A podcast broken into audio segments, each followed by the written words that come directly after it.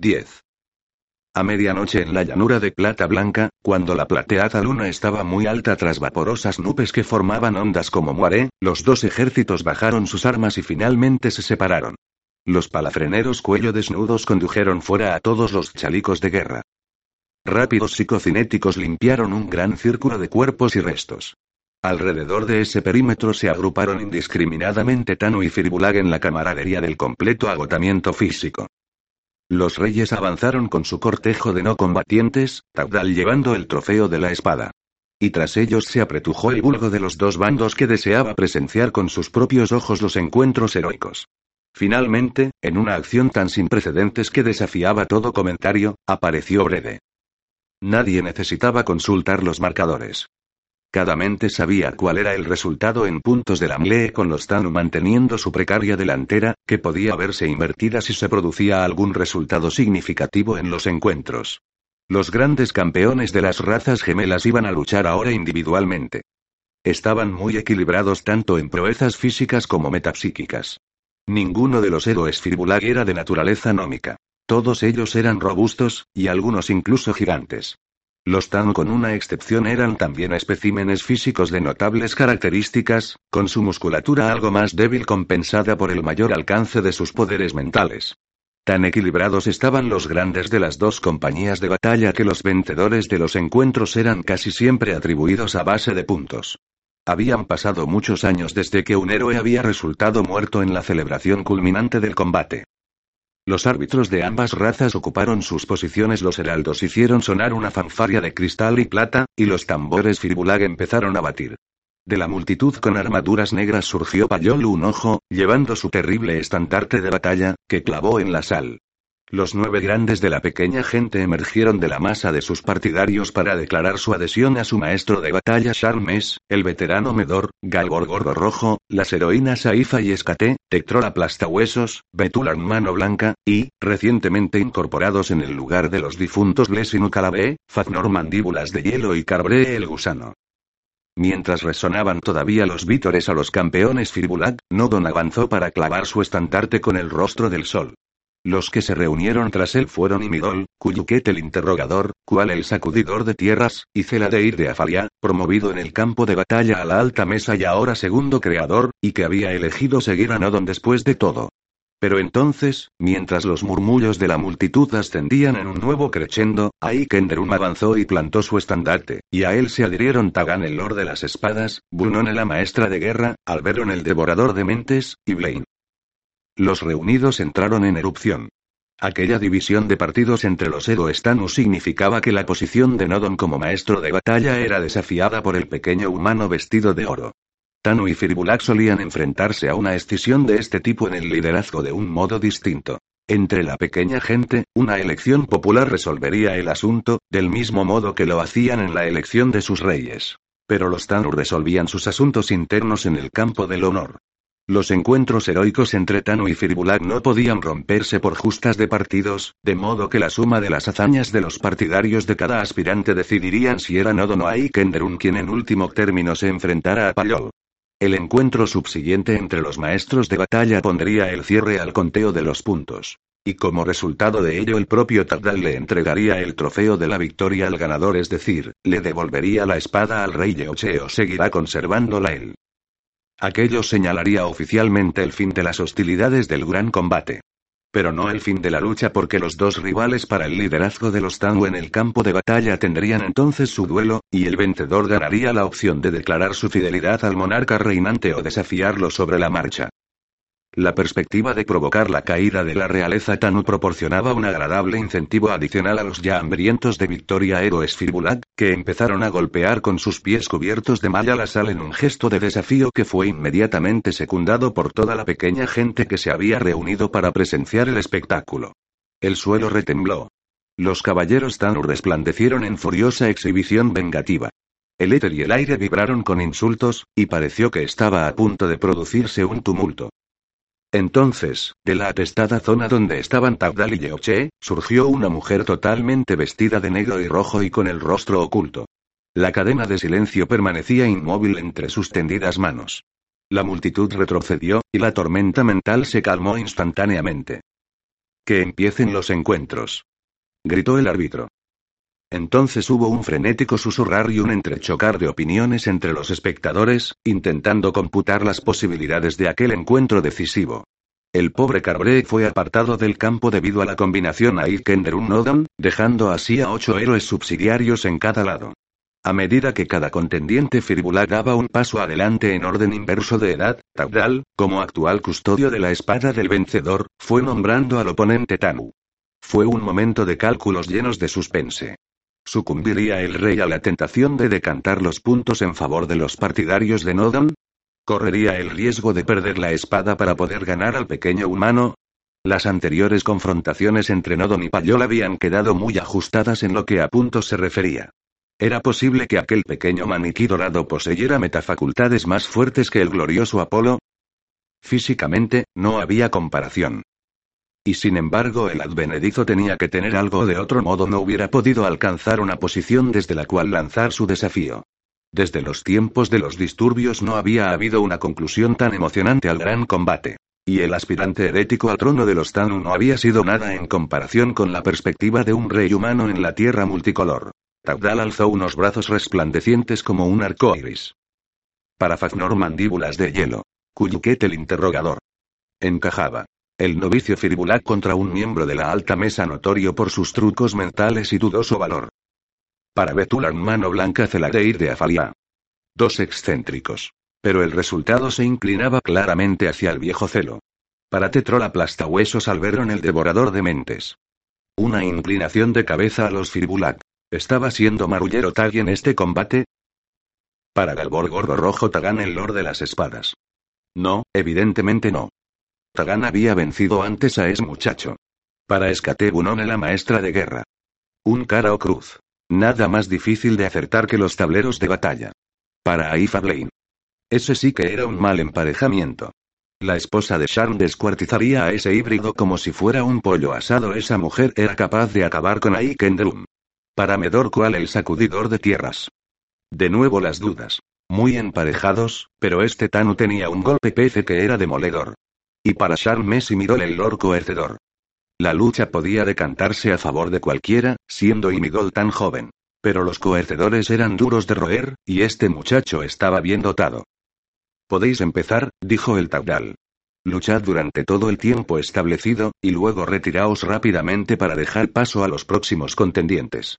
Y que la diosa de las batallas os contemple, juzgue vuestro valor, y haga su elección. Escúchame, hermano coercedor suplicó el maestro artesano, los temblores del suelo. Los cambios electromagnéticos en la corteza. ¿No puedes sentirlo por ti mismo? El humano torque de oro de animado rostro se alzó de hombros. Con los entusiastas armando tanto jaleo en los encuentros, lo raro sería que la Tierra no se estremeciera. Por ahora hay dos perdedores y dos vencedores del lado de Aikendrum, y los chicos de Nodon se apuntan un vencedor y un perdedor, y un empate entre Kual y Medor. Así que todo se decide en este último enfrentamiento de Imigol contra Charmes no solo en las apuestas a favor del maestro de batalla sino muy probablemente en todo este maldito combate. Y te agradeceré que dejes de molestarme en mis tareas para que pueda volver allá donde se produce la acción. Los soldados grises condujeron hasta la gran jaula de cristal al último contingente de sucios hombres y mujeres, sacados de los calabozos y mazmorras de Muria y traídos hasta la llanura de plata blanca para la última ofrenda. No se trataba de nobles caídos en desgracia o de luchadores derrotados, sino de los desechos del reino, los traidores, los criminales más allá de toda rehabilitación, los rebeldes cuello desnudos demasiado débiles como para proporcionar deporte en la caza, mujeres agotadas por el constante dar a luz, y por encima de todo los mentes quemadas, que penetraban arrastrando los pies en la jaula de cristal empujados por el ímpetu de sus collares grises o platas u oros y se detenían en precisas hileras ante el cristal delantero de la gran retorta para contemplar con ojos vacíos el campo de batalla al otro lado bañado por la luz de la luna. Léeme. Le gritó a Lutein al comandante de la guardia, comprueba mi mente. Está ocurriendo algo extraño, te lo aseguro. Simplemente permíteme conectar telepáticamente con el rey o con Lady Adone la maestra de ciencias. Ninguno de vosotros va a engañarme, advirtió el coercedor humano. Más vale que te calles, viejo. Guárdate tus tembleques y compórtate como un hombre. Envió una orden mental a los soldados, se volvió de espaldas, y se dirigió apresuradamente hacia donde aguardaba su montura. Te dije que no ibas a conseguir nada, dijo Raimo lúgubremente. Pero lo intentaste, Al. Alutein rechinó los dientes mientras contemplaba el grueso y resistente cristal de la parte delantera de la retorta. Malditos sean. Malditos sean. Esta cuenca mediterránea es inestable. Allá al este, entre Kersik y ese largo archipiélago que tu gente futura llama Italia, hay una zona de inestabilidad de la corteza que no he dejado de observar desde hace un par de cientos de años. ¿Qué ocurrirá si se produce una alteración importante? Puede producirse un seísmo en pleno lago. ¿Qué tipo de seísmo? preguntó Raimo, desconcertado. Un maremoto, dijo uno de los caballeros oro cobardes, con una risita. Uno pequeño. ¿No sería una buena patada en los cojones para todos esos valientes gladiadores de tu campo de batalla? Oh, todos sabemos lo que les encanta a los Tano un buen remojón de tanto en tanto. El lago es demasiado poco profundo para crear un frente de agua de cierta importancia, opinó alguien. Puede que moje lo suficiente las cosas como para impedir encender el fuego debajo de la retorta. exclamó otro. No te hagas ilusiones. ¿No has visto nunca a esos unos en acción, muchacho? Pregúntale al viejo al jodido maestro artesano. Acostumbraba a ser uno de los que encendían la pira de cadáveres cada año. La jodida psicoenergía de toda la jodida liga de creadores nos asará en esta jodida caja aunque nuevan jodidos gatos y perros. Debo advertir del peligro. Exclamó Alutein, es mi deber. Si tan solo pudiera comunicarme. Envíales un astrograma a apagar en destino, sugirió una voz ronca. Una mujer dijo. Podemos mostrarles tu mensaje como un acertijo cuando vengan a prender los cadáveres. Su risa era histérica e infecciosa. Se contagió rápidamente. Haz tu testimonio como estos estúpidos Shadrach, Mesach y Abednego. Lástima que no dispongamos aquí de ningún ángel Nomex como tenían los tipos buenos de los antiguos tiempos israelíes. La chusma de condenados se carcajeó y lloriqueó y se revolcó. Mientras tanto, Alutein el maestro artesano, ex-lord creador, utilizó lo que le quedaba de su poder metapsíquico para grabar un mensaje de advertencia en la parte interna del liso panel frontal de la retorta. Probablemente no iba a servir de nada, pero tenía que intentar algo de todos modos. Perdiste. Me hicieron un sucio truco Firbulag, maestro de batalla, protestó acaloradamente Imidol. Realmente tenía acorralado a Charmes, a él y a su maldito traje de escorpión, y si hubiera dispuesto de otros tres segundos. Perdiste, y tu chapucería y tu inexperiencia puede que nos hayan costado el gran combate. El titán Zafiro se quitó el casco y se echó un cubo de agua fría por encima de su aún humeante pelo. Sabes que puedes ganar a Aikenderun en el mano a mano. Estúpido. Rugió incandescente el maestro de batalla, ¿has olvidado a los Firbulag? Van por delante de nosotros en puntos. En las mentes de los ocho campeones Tanu y en la de Nodon colgó el tablero de los resultados. Kuyuket perdió contra Fagnor Feladeir, ganó contra Betulan Alberon, ganó contra Tetrol Tagan, ganó contra Galborgunone, perdió contra Escate Blaine, perdió contra Aifacual, empató contra Medor y Midol, perdió contra Charmes. El maestro de batalla hizo un gesto hacia los cuatro aliados de Aikenderun junto al derrotado héroe coercedor. Y gracias a nuestros hermanos y hermanas renegados de aquí, vamos a tener que enviar a un pequeño truán al encuentro contra Payol un ojo. Hubo un puz de humo púrpura. Creí haber oído pronunciar mi nombre en vano, gorjeó ahí Kendrum. No me digas, hermano rostro de sol, que tienes dudas acerca de mi capacidad de clavarle la tapa al ataúd del gran ojo. Es cinco veces más poderoso que su hermano de sangre del Baet, que nos trajo tantos problemas en la búsqueda, dijo Nodon. ¿Y él no ataca y huye, como hacía la forma de fuego? Él se queda. ¿Crees que tu mente será capaz de mantener indefinidamente un escudo contra ese ojo? ¿Confías en que tu poder psicocreativo puede equipararse al suyo? ¿O piensas agotarte en la defensa, joven humano, utilizando todas tus fuerzas en detener sus energías mientras él te hace pedazos con un simple golpe de su puño? ¿Te gustaría que yo lo matara a él? Los ocho campeones y el maestro de batalla estallaron en amargas carcajadas. Aiken frunció el ceño. No. En serio. Puedo matarlo. Exactamente como lo hice con Delvaet. Lo haré a la manera humana, y tú y el resto de la alta mesa tendréis que admitir que lo he hecho a mi manera sin transgredir ninguna de las mierdas de sagradas reglas vuestras. El rostro de Nodon, dentro del fantástico casco rosa dorado, brilló despectivo. No puedes utilizar la lanza contra Payol, inferior. Solamente contra mí.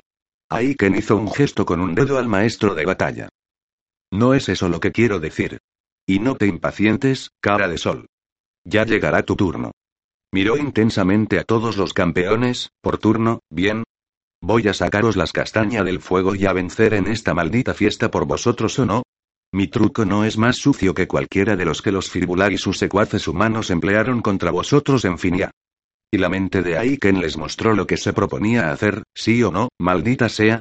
Dad un grito al resto de la mesa o simplemente me largo de aquí y os dejo con los pulgares metidos en la masa. Ve y que te maldigan. Aulló y Midol. El maestro de batalla se enfrentará a Payol si tú fracasas. Y él vencerá. ¿Estás seguro? inquirió suavemente el truán, ¿vencerá por los puntos suficientes como para hacer cambiar el resultado de los juegos? Nodon no puede decapitar a Payol. Pero yo sí puedo. Y todos vosotros sabéis lo que afectará eso al resultado. Venceremos, maldita sea. Conferenciaré con la alta mesa, dijo Nodon. Quince segundos más tarde, dijo. Lucharás con Payol un ojo a tu manera humana, sin prejuicios. La luna estaba descendiendo, una vez cumplido con su trabajo. Aún seguía iluminando la cuenca mediterránea, pero sus efectos de marea, durante tanto tiempo carentes de importancia en aguas someras, estaban empezando a dejarse sentir en la zona al oeste de Aven, donde las oscuras aguas lamían una desmoronante cresta de lava. 11. Ahí Kenderum avanzó contra Payol un ojo.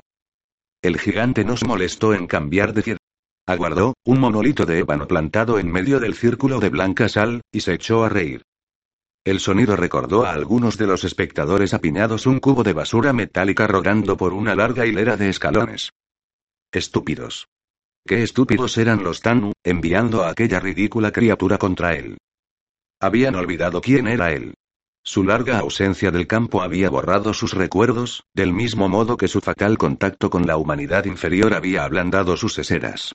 Este insecto, este llamativo moscardón con su armadura de cristal dorado y su vistosa cresta de plumas púrpura, ni siquiera se merecía que jugara un poco con él. Moriría de un simple golpe de su poder, incinerado por el incomparable estallido de psicoenergía del ojo de Payol. Ahí Kenderun se había detenido. No llevaba ninguna lanza, ninguna espada de amatista, ninguna arma en absoluto que Payol pudiera discernir, excepto una pequeña bola dorada y una larga y colgante correa de cuero ancha en el centro y estrechándose en los extremos. Alzando un admonitorio dedo índice en el gesto universal que pedía una momentánea pausa, Aiken transfirió la correa a sus dientes y se concentró en intentar manipular la bola entre sus dedos recubiertos de malla. Aún riendo, Payol se quitó su impresionante casco, lo colocó bajo su brazo derecho, y con la otra mano alzó el parche que cubría su ojo. Zap, hizo el rayo escarlata. Golpeó contra una invisible barrera metapsíquica, un domo de tres metros que recubría a Aiken, y se desintegró en un surtidor de chispas. Aiken frunció el ceño, y siguió con su forcejeo con la bola. ¿Estaba intentando abrirla por la mitad? ¿Pulsar algún botón o palanca escondido en su superficie? Zap. Esta vez, una porción de la pantalla psicocinética brilló con un ominoso color azul. El ogro lanzó una risotada. Ahora veremos cómo te escondes, pequeña hormiga insolente. Una salva de haces coherentes de radiación llovieron sobre el escudo mental de Aiken. Glóbulos de energía como grandes descargas de estática golpearon la pantalla desde todos los ángulos, haciendo que brillara azul, verde, amarillenta. La multitud de espectadores emergieron de su fascinado trance y empezaron a gritar. Los Tanu hicieron resonar sus escudos y tocaron sus cuernos. Los Firbulag aullaron y golpearon sus tambores hasta reventar los tímpanos. El gran círculo de blanca sal del terreno de lucha estaba vallado por una masa de cuerpos de brillantes colores y brincantes formas de pesadilla. Finalmente las dos mitades de la bola de oro de Aikenderun se abrieron. Le sonrió a Payol de una forma amistosa, sin prestar atención al feroz bombardeo contra la pantalla metapsíquica. La barrera estaba palideciendo del vermellón a un rojo suave, la señal de un inminente colapso. Ahí vamos, Goliath, muchacho. Ya está todo listo. Aiken colocó un pequeño objeto plateado en la sección más ancha de la correa de cuero, e hizo girar la onda una y otra vez por encima de su cabeza. Algo partió silbando a través de un agujero en la pantalla, destelló entre los haces de luz, y golpeó a Payol directamente en medio de su ojo derecho normal. El maestro de batalla Firbulag rugió. Llevó sus dos manos recubiertas por los guanteletes a su rostro. El temible ojo izquierdo se cerró, y del derecho brotó un chorro de sangre que era negro a la pálida luz de la luna. El aullido del ogro disminuyó en intensidad, y lentamente, del mismo modo que una estructura monumental se dobla sobre sí misma y se desmorona cuando las cargas del equipo de demolición minan sus puntos de apoyo, la monstruosa forma acorazada se inclinó hacia adelante, se derrumbó, se estrelló contra la sal. Maibar la hacedora de reyes se destacó de la multitud con la espada de cristal púrpura de Aiken y se la presentó. El joven cortó la cabeza de Payol de un solo tajo y la alzó en su mano. El hasta entonces potente ojo estaba cerrado. En la otra órbita brillaba algo plateado en medio de una masa de ensangrentado tejido. Delicadamente, Aiken arrancó el fatal proyectil. Lo envolvió con su facultad creativa hasta que el cortador de cigarros del difunto Lorgom no le estuvo tan limpio y brillante como siempre, y la visión a distancia de los telépatas entre la multitud pudieron leer lo que había grabado en el metal. Solingen. Acero inoxidable. Entramos en la nueva era, dijo Aiken Drum. Dios salve a mí. A 600 kilómetros al sudoeste de Muria, el largo dique natural que se extendía entre España y África estaba empezando finalmente a ceder no en un solo punto sino en un centenar, a todo lo largo de su inundada y desmoronante longitud. Forzados más allá del límite por el peso de la cada vez más profunda agua, grandes estratos de la barrera de escoria y cenizas empezaron a deslizarse ladera oriental abajo. A medida que el aprisionado mar seguía presionando, las brechas iban abriéndose y juntándose las unas con las otras hasta parecer que todo el inestable dique iba a verse desmoronado sobre el estuario del lago sur por la creciente presión. El agua salada se estrellaba entre los oscuros oteros de lava en el desolado paisaje al este del desaparecido fiordo largo. Fluía por sobre las llanuras iluminadas por la luz de la luna, encontraba nuevos canales de drenaje entre las dunas de yeso y las enhiestas torres de estriada evaporita. El suelo tembló y el aire se llenó con un tremendo rugir cuando casi 200 kilómetros de longitud del dique cedieron en menos de 15 minutos. El volumen del agua desbocada era demasiado enorme para que el estrecho estuario del lago sur pudiera acomodarla, y el flujo ascendió más y más arriba en el fenómeno denominado de ariete hidráulico. Por delante de la catastrófica ola inicial avanzaba una corriente huracanada de aire. Las pálidas aguas del lago largo parecieron retroceder horrorizadas ante el abrumador muro oscuro, luego se rindieron, se alzaron para acudir a su encuentro, y se mezclaron con su cara casi vertical. La ola tenía 230 metros de altura. Libres de su última contención, las aguas del océano occidental avanzaron en tromba hacia la llanura de plata blanca. La multitud de Tanu y humanos cantaban la canción mientras todos los caballeros mantenían en alto sus resplandecientes espadas enjolladas. Junto al ondeante estandarte blanco con su rostro dorado se hallaban Tabdal y Nontusbel, y tras ellos, pareciendo generar su propia sombra pese a los múltiples puntos de luz, estaba Brede. Los grandes Tano estaban también allí.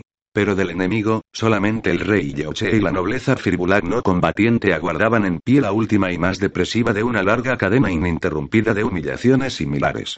Los campeones Firbulat, y mucha pequeña gente entre los espectadores, se habían retirado demasiado abrumados por el dolor para asistir al desacostumbrado espectáculo que pronto iba a producirse. Ahí Kenderun desclavó el estandarte de payol del suelo. Con un floreósico creativo, retiró la efigie del demonio nutria que se hallaba representada entre las cabelleras y las tintineantes cadenas de cráneos. Mostrando una última vez la cabeza del caído maestro de batalla a la multitud, Aiken hizo un pase mágico. La cabeza de Payol se transformó en una dorada máscara mortuoria. En la órbita de su ojo izquierdo había un rubí del tamaño de un pomelo. Cuando la cabeza fue empalada sobre su propio estandarte de batalla, Aikenderun lo alzó muy alto y se aproximó al rey Tabdal. Antes de que pudiera hablar, una macilenta figura vestida con ropas púrpuras se adelantó de las filas de los grandes y se situó de pie a su lado. El árbitro de los deportes, turbado por lo ultrajante de todo el asunto, pareció estrangularse en su anuncio. Asombroso rey y padre. Los árbitros y jueces de las razas Tanu y Firbulagan. Conferenciado y realizado sus últimos conteos. Y esto la victoria corresponde a la noble y valerosa compañía de batalla Tanu de la Tierra Multicolor. Y tras una pausa para los aplausos, continuó, y aquí ante ti, ansiando tu refrendo real como primer campeón de este gran combate, se halla Lora y Kendrum. No, dijo suavemente Maibar. Hubo un susurro y un contener de respiraciones. Ya no hay Kendrum, dijo la vieja mujer, porque ahora aplico sobre él su nombre Tanu. Ese nombre adoptado por todos los humanos admitidos en nuestra compañía de batalla y en nuestra raza. He mantenido el auténtico nombre de Aikenderum oculto en mi corazón durante tanto tiempo debido a que deseaba que os demostrara por sí mismo que era merecedor de él. Yo, Maibar la hacedora de reyes, nunca he tenido dudas al respecto. Y en este campo de batalla él ha probado que es realmente un bien amado de la diosa en consecuencia, con confianza y amor, lo nombro. Él es el brillante muchacho. Él es el joven Lugon. La multitud, paralizada primero por la incredulidad, despertó a un rugiente clamor de voces y mentes, de cuernos y golpear de escudos. Hubo quienes se regocijaron y quienes gritaron irritadas protestas. Pero el tumulto fue tan enorme que nadie pudo decir dónde estaban las corazones de la mayoría si con el joven maestro de batalla o con el viejo. Taudal se adelantó un paso, el rostro tan rígido como el reproducido en su enseña real. Aceptó el estandarte firbulat de manos del pequeño hombre dorado y lo pasó inmediatamente a Bunone la maestra de guerra. Eadone, la decana de las ligas, avanzó ahora llevando algo sobre un gran almohadón de terciopelo. Los rumores de la multitud cesaron. Aquel era el momento que todos habían estado esperando. Iba a Ikendrum, Lugon, a tomar la sagrada espada de Shan y a pasarla fielmente al Tabdal, como siempre había hecho Nodon. O bien, la pequeña y resplandeciente figura alzó la pesada arma, dejando la unidad de energía unida a ella sobre el almohadón que seguía sosteniendo Eadone. Tomando la empuñadura con ambas manos, apuntó la hoja de la espada hacia abajo y la clavó en la sala a los pies del rey, luego se volvió de espaldas a Taudal. Hubo un lento expeler del aire de todos los reunidos. La multitud parecía estupefacta, lo mismo que la realeza, tanto Tanu como Firbulat, reunida tras los emblemas de los dos reyes. En este repentino vacío se adelantó el oscuro personaje que había guiado a ambas razas durante un millar de años. Su atuendo escarlata y negro reproducía los colores del cielo, porque ya casi era el amanecer. Su rostro, claramente visible, estaba húmedo por las lágrimas. Que así sea, pues, tal como yo lo vi por anticipado, dijeron a la vez su mente y su voz. Que los dos héroes contiendan con la espada y la lanza en el último combate en la llanura de Plata Blanca. Maibal condujo al exterior a los cuatro campeones Tanu que se habían declarado partidarios del brillante muchacho en los encuentros heroicos. Llevaban con ellos la lanza. Blaine sujetó el enjollado talí que contenía la unidad de energía en torno al hombro y la cadera del pequeño humano. Nodon se materializó en el tenue aire y se inmovilizó junto a la espada. La extrajo del suelo y la mantuvo en alto mientras Kual, y Midol, Kuyuket y Zeladeir le sujetaban el arnés. La multitud retrocedió, dejando un amplio espacio.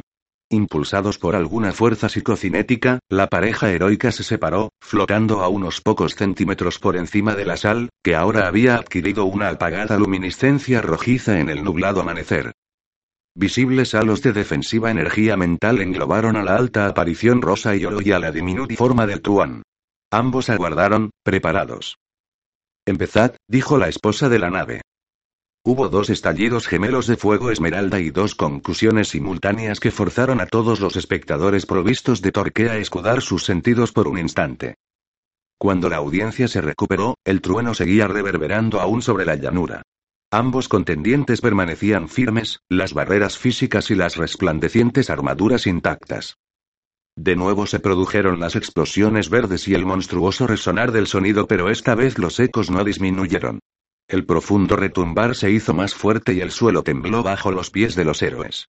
Un viento se alzó de ninguna parte, añadiendo su aullar a la otra nota más profunda. El cielo rojo y negro desapareció de repente a todo lo largo del horizonte occidental. Taudal el rey vio la ola y gritó la primera advertencia mental. Apelando hasta el último erigió de su poder metapsíquico, erigió un muro. A mí. A mí, todos. Se unieron a él, Firbulagitano y humanos con Torque, en un masivo empuje mental jamás intentado hasta entonces en el exilio. Nodon prestó toda su fuerza psicocinética, y Lugon, y todos los miembros de la pequeña gente se esforzaron con su creatividad para mantener erigido el bastión mental del rey que contuviera la avanzante mar, que le impidiera romperse sobre todos ellos. Pero la oscura agua ascendía más y más alta, y el peso de su presión sobre sus defensas mentales era de inimaginables millones de toneladas. La ola se rompió. Sigo siendo el rey, le dijo Tardalanon Tusbel. El mar se estrelló sobre ellos. Mientras se ahogaba, se sintió contento, y envió lo último de sus menguantes fuerzas en un apretón de consuelo a la reina, porque en ningún momento la había soltado de su mano.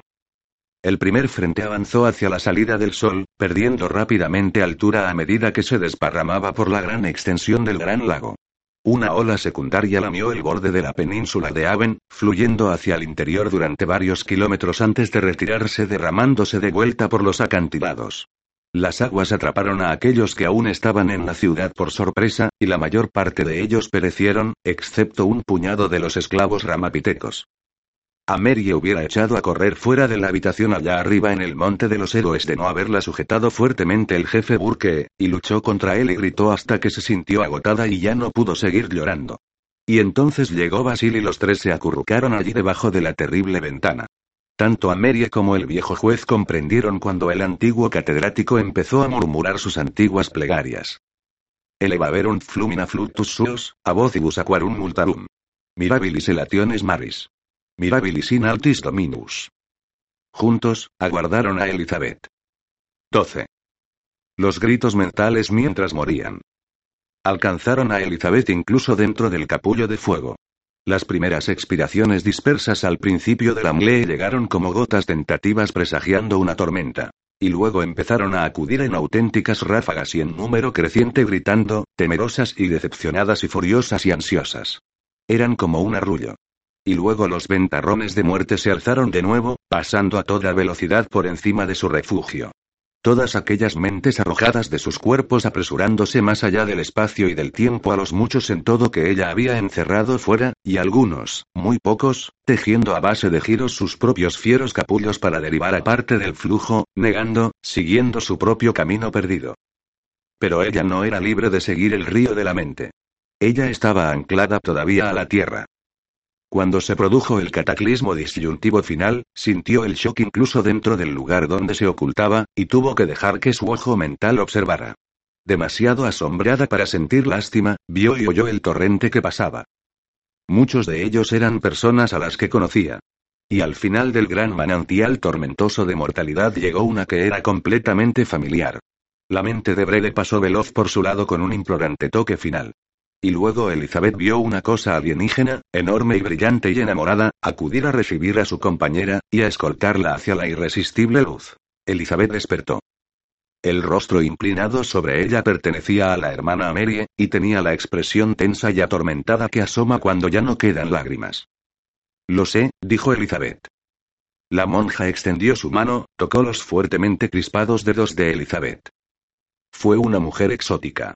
Sabía que iba a ocurrir esto. Nos curó. Nos trajo aquí hasta ti.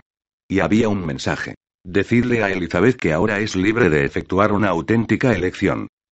Espero que lo comprendas. Elizabeth se sentó. Al cabo de un momento se sintió capaz de levantarse del camastro y caminar hacia la ventana del búnker natural donde estaban Basil y el jefe Burke de pie, incapaces ahora de apartar sus ojos de la escena que se desarrollaba al pie de la montaña. La mañana había despuntado ya, y el intensamente nublado cielo arrojaba una triste y grisácea luz. La llanura de plata blanca y las dos ciudades de tiendas y toda la extensión de excavados y resplandecientes sedimentos que hasta entonces habían orlado muriades de sus acantilados hasta las orillas del lago habían desaparecido. En su lugar había un mar. Era de un color jade turbio, y sus olas festoneadas de blanco avanzaban hacia el este, hacia el lejano horizonte. Arrastradas por el fuerte viento, las olas se estrellaban contra el pequeño promontorio de tierra en el extremo de la península donde había estado la casa de Brede. Muria estaba ahora más allá del alcance de las olas. Sin embargo, las casas aplastadas y los árboles derribados y los charcos de agua escurriéndose indicaban que la primera acometida había devastado la mayor parte de la capital. Ahora eres libre de efectuar una auténtica elección. En la parte de fuera de la puerta de su habitación había ruidos. Su mente captó el angustiado tumulto de pensamientos. Era difícil, por no decir imposible, dada la insoportable carga emocional que contenían, distinguir los Tanu de los humanos, o esos de los Firbulak que aparentemente estaban mezclados con ellos. No había amos y esclavos, ni amigos y enemigos. Eran tan solo supervivientes. Creo que deberíamos salir ahora, dijo el jefe Burke. Elizabeth asintió. Los cuatro se apartaron de la ventana y caminaron hacia la puerta. Burke alzó el pestillo. Ahora eres libre de efectuar una auténtica elección. Allí estaban John Ketty Crane y otros que llevaban el atuendo de redactores. Tras ellos se apiñaban un puñado de supervivientes. Elizabeth bloqueó con gentileza sus mentes, enfrentó los ojos de los dos senadores. Dadme unos pocos minutos. Hizo un gesto al mono rojo de aeronauta que se había puesto para subir al globo y que aún llevaba. Me gustaría encontrar otras ropas. Arrancada de su base, la enorme caja de cristal que era la gran retorta daba tumbos con la corriente, mientras los cuerpos en su interior caían y se amontonaban a cada violenta oscilación. Finalmente la retorta pareció estabilizarse. La mitad de su masa estaba por encima de la línea de flotación, y los prisioneros que aún estaban conscientes tuvieron la sensación de hallarse en una extraña parodia de un bote con fondo de cristal.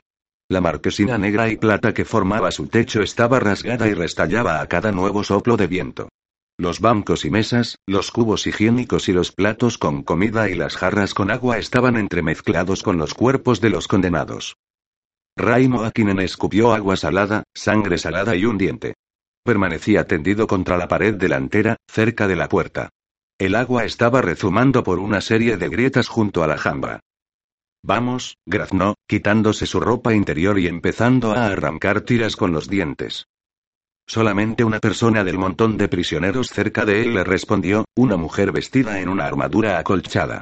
Entre los dos mordieron y rasgaron la tela acolchada de la armadura, y las burbujas de plas aplastadas contra las rendijas demostraron ser unas buenas selladoras.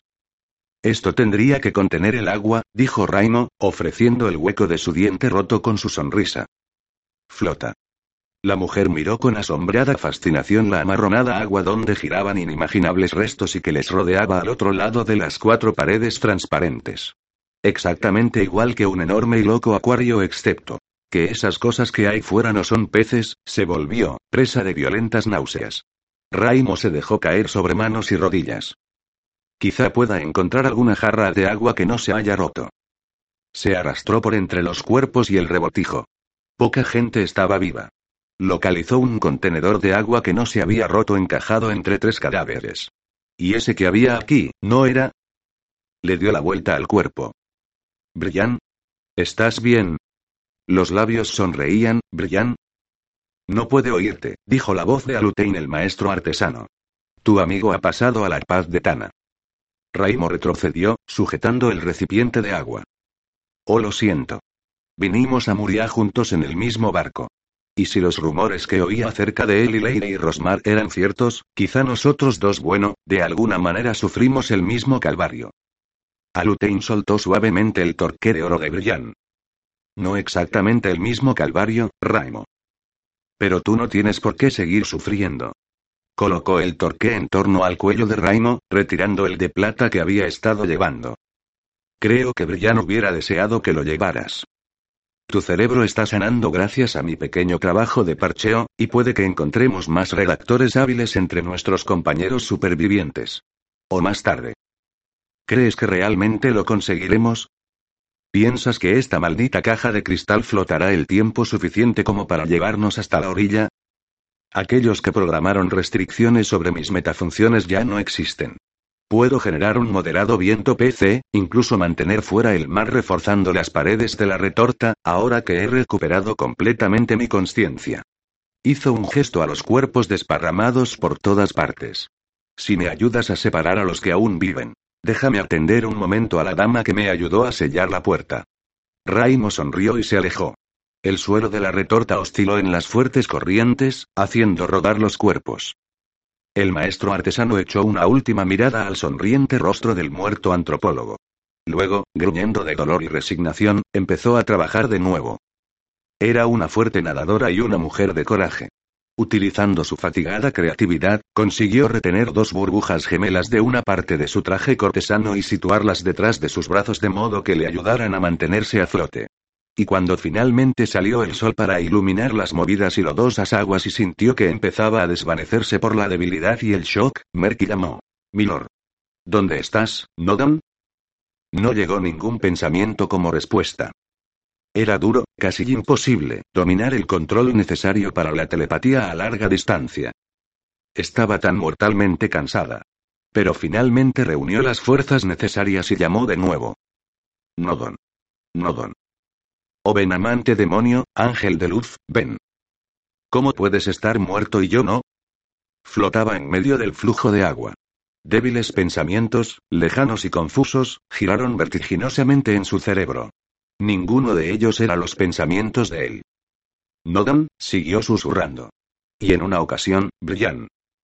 Echó la cabeza hacia atrás, arrastrando su pelo como oscuras algas flotantes, y se dejó derivar.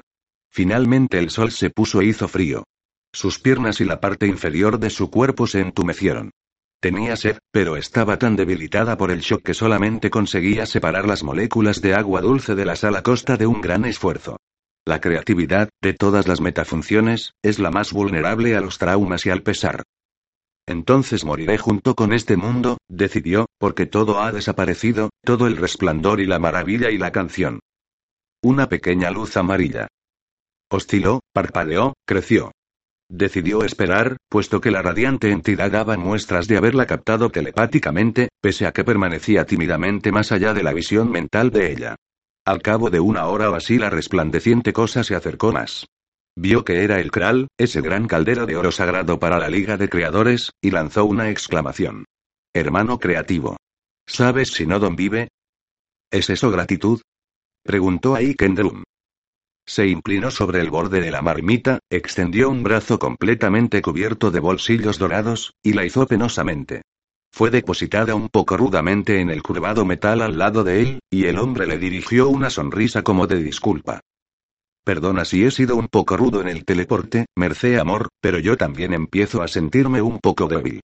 Quédate quieta y veré si puedo conjurar el secarte un poco. Tú, dijo Merky. Tú vives. La moneda más falsa de todas, sí. Cuando vi que no teníamos la menor posibilidad con ese acto de nuestro rey Canuto, imaginé que lo mejor era que cada cual fuera por su lado, y me envolví rápidamente en una pequeña cápsula de aire. Salí disparado hacia arriba, y apenas me quedaron fuerzas para flotar. Esta bañera fue una visión celestial, puedo asegurártelo. Estaba a punto de abandonar ya cuando llegó flotando a mi lado, y por supuesto no desaproveché la ocasión. La secó lentamente, la limpió de sal y suciedad, restauró torpemente sus arrugadas ropas. Cuando hubo terminado, ella estaba casi dormida. Se supone, murmuró, que el vestido era rosa y colorado, no dorado y negro. A mí me gusta más dorado y negro. Ella intentó alzarse. Su voz retenía una huella de su antigua coquetería. Bien, ahora qué es lo que hay en esta perversa mente tuya, Lord Lugonai Kendrum, Duerme, pequeña Lady de Goria, pequeña creativa Merky Rosmar. Tenemos mucho tiempo para hablar de ese mañana. Las lluvias de invierno barrieron los pantanos de Burdeos. El gran río era cenagoso y los peces huidizos, pero había abundancia de aves silvestres, y pequeños venados sin cuernos y con colmillos, y en las partes altas de la gran isla crecían los robles y los castaños y suculentas setas. Sukei sintió antojo de comerlas, y estuvo pinchando a Stein hasta que éste aceptó irle a buscar un cesto. Y luego a ella le supo mal cuando empezó a llover tan fuerte, y procuró que cuando volviera encontrara un buen guiso caliente y un buen fuego en la cabaña de tierra. Él regresó cuando ya casi era oscuro. Además de las setas traía una pierna de un cerdo salvaje de mediano tamaño. El resto está oculto arriba en un árbol. Puedo traerlo mañana. Esa carne de cerdo hay que cocerla mucho, recuerda. Lo haré, Stein. No quiero correr ningún riesgo. Ya lo sabes. Tomó una de las húmedas y callosas manos y la besó. Gracias por las setas. Estoy completamente empapado, le advirtió él. Espera. Se quitó la chorreante chaqueta y los pantalones de ante y los mocasines de cuero sin curtir y se calentó en el fuego mientras ella se reclinaba contra él, contemplando las llamas y sonriendo secretamente. Nacería en el verano, y entonces habría tiempo de sobra para buscar a los otros humanos, en los días de tiempo tranquilo cuando el gran globo pudiera flotar muy suavemente y aterrizar sin ni siquiera una sacudida. En agosto o septiembre próximo se irían. Y mientras tanto, esto no estaba tan mal. Estaban completamente solos, completamente seguros, con abundancia de comida y una hermosa cabaña, y se tenían el uno al otro. Come un poco, le dijo ella. Yo arreglaré tus cosas y prepararé lo de la carne. Poco antes que estuvieran listos para irse a la cama la lluvia cesó. Stein alzó la cortina de la puerta y salió, y cuando ella lo oyó regresar salió también para quedarse unos momentos a su lado en la pacífica y goteante oscuridad. Habían aparecido las estrellas. Me encanta este lugar, dijo Sukei. Y te quiero a ti. Oh, Stein. Él la rodeó con un enorme brazo, sin decir nada, solamente mirando al cielo. ¿Por qué tendrían que abandonar este lugar? A menudo habían hablado de ello, pero ¿por qué era necesario ir en busca de otros humanos? ¿Quién sabía cómo serían? Además, había firbulax salvajes en las selvas continentales. Lo sabía, porque había visto sus fantasmales luces danzantes en una ocasión, cuando había ido a explorar en el bote de remos. Los dos habían tenido mucha suerte evitando todo contacto con los exóticos en su camino a este paraíso. Sería una locura correr de nuevo el riesgo, una doble locura llevar a un niño recién nacido en un viaje en el globo. Un globo era algo tan impredecible. Volaba por su propia cuenta, no según tus deseos. Si era atrapado por un viento inesperadamente fuerte, podían verse arrastrados centenares de kilómetros antes de conseguir descender con seguridad. Podían ser llevados hacia el sudeste, cruzando toda Francia, por encima del Mediterráneo. Nunca. Nunca regresaría allí para ver lo que había hecho. Nunca lo haría. Oh, mira. exclamó Sukei, una estrella fugaz. ¿O lo es? Se mueve demasiado lentamente. Demasiado tarde, se ha ocultado detrás de una nube. Y yo olvidé formular un deseo. Él tomó su mano y la condujo de vuelta a su pequeña casa. No te preocupes, dijo. Yo he formulado el deseo por ti. Las luces del volador en órbita estaban completamente apagadas ahora, y las alarmas exóticas ya no sonaban ninguna advertencia. Sin energía, sin oxígeno, el aparato mantenía fielmente su órbita de aparcamiento, dando vueltas y vueltas al mundo a una altitud algo inferior a los 50.000 kilómetros.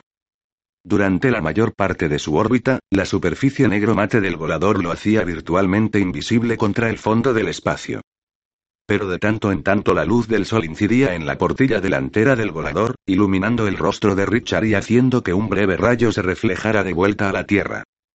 El pequeño pájaro roto seguía girando una y otra vez, dando vueltas interminablemente. En el salón del rey de la montaña en el Alto Bracel, el diezmado Consejo de los Firbulax se había reunido para discutir nuevos asuntos, la elección de un nuevo Lord Soberano de las alturas y las profundidades, monarca del infinito infernal, padre de todos los Firbulac, e indiscutido gobernante de todo el mundo conocido. Esta vez vamos a tener problemas, les advirtió Charmes. ¿Por qué? inquirió Aifa. Le dio, a ella y a los demás, las malas noticias. Los audadores exigen el derecho al voto. El gran cuervo negro descendía en espirales hacia el lugar donde estaban comiendo sus compañeros. A todo lo largo de la orilla norteafricana, los pájaros carroñeros estaban prosperando como nunca antes lo habían hecho. La abundancia había persistido durante casi cuatro meses, y seguía sin mostrar signos de disminuir. Pwok. Graznó el recién llegado. Ahuecó sus alas con aire maligno cuando otro pájaro tardó en echarse a un lado de la carcasa de una marsopa. Pruuk. Repitió, alzando los hombros y abriendo las alas. Era un pájaro enorme, casi la mitad más largo que los otros, y sus ojos destellaban con un maligno fulgor. Intranquilos, el resto de la bandada se retiró de la comida, dejando al gran extranjero comer en soledad. Ya vienen. Ya vienen gritó Calisto, el chico de las cabras, mientras corría a lo largo del camión de manantiales ocultos, olvidadas sus obligaciones, la hermana Amerie y el jefe y un montón de otros. La gente empezó a salir de casas y cabañas, llamándose excitadamente unos a otros. Una larga hilera de jinetes estaba abriéndose camino hacia el poblado. El viejo caballo oyó la conmoción y sacó la cabeza por la puerta de la casa cubierta de rosas de Madame Guderian, bajo los pinos. Inspiró el aire a través de los dientes. Ella viene. Un gatito vino corriendo de la caja debajo de la mesa, estando a punto de derribar al hombre mientras regresaba al interior para coger un cuchillo. Tengo que cortar unas flores y apresurarme para darle la bienvenida. Apuntó con un dedo severo al gato, y tú procura que tus gatitos estén bien limpios y aseados para que no pueda reprocharnos nada a ninguno de los dos. La puerta cubierta con una mosquitera restalló. Murmurando para sí mismo, el viejo cortó un buen puñado de rosas de junio, y luego echó a correr sendero abajo, dejando tras él un rastro de pétalos rosas y encarnados. Epílogo Recordando el incidente de su infancia, el joven Ramapiteco macho regresó al lago de los pájaros gigantes. Había allí un sendero que habían hecho algunos animales grandes hacía más de un año, y que otros animales habían mantenido abierto, porque había sido un verano seco y el lago del cráter era una bendición para los sedientos. El ramapiteco, sin embargo, no iba en busca de agua. Lentamente fue arrastrándose por la zona abierta a lo largo del borde del cráter. Allí estaba el pájaro.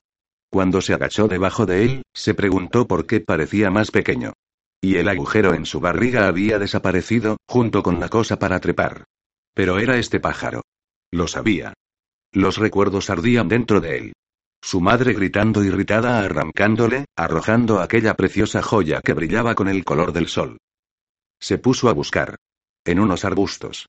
En este arbusto, en este arbusto de aulaga. Extendió un brazo recubierto de pelaje marrón hacia la espinosa espesura. Con cuidado. Rasca el polvoriento suelo. Hurga, busca. Su mano tocó algo liso y duro. Lo extrajo con gran cuidado. Era tal como lo recordaba. Las bisagras se abrieron con un chasquido, las dos mitades giraron, y esta vez encajaba en su cuello, de modo que no podía deslizarse por encima de su cabeza. No podrían quitárselo de nuevo. Se alzó y echó a andar sendero abajo hacia el bosque donde su compañera, más tímida, lo estaba aguardando. El sol era más brillante, el olor del maquis más intenso, el sonido de los pájaros e insectos más distinto. Todas las cosas a su alrededor parecían transformadas. Aquello lo excitó y lo complació y lo asustó un poco, todo al mismo tiempo. Ahora vengo. Sí, soy yo. Saltó alegremente, y las criaturas inferiores del sendero se apresuraron a salirse de su camino.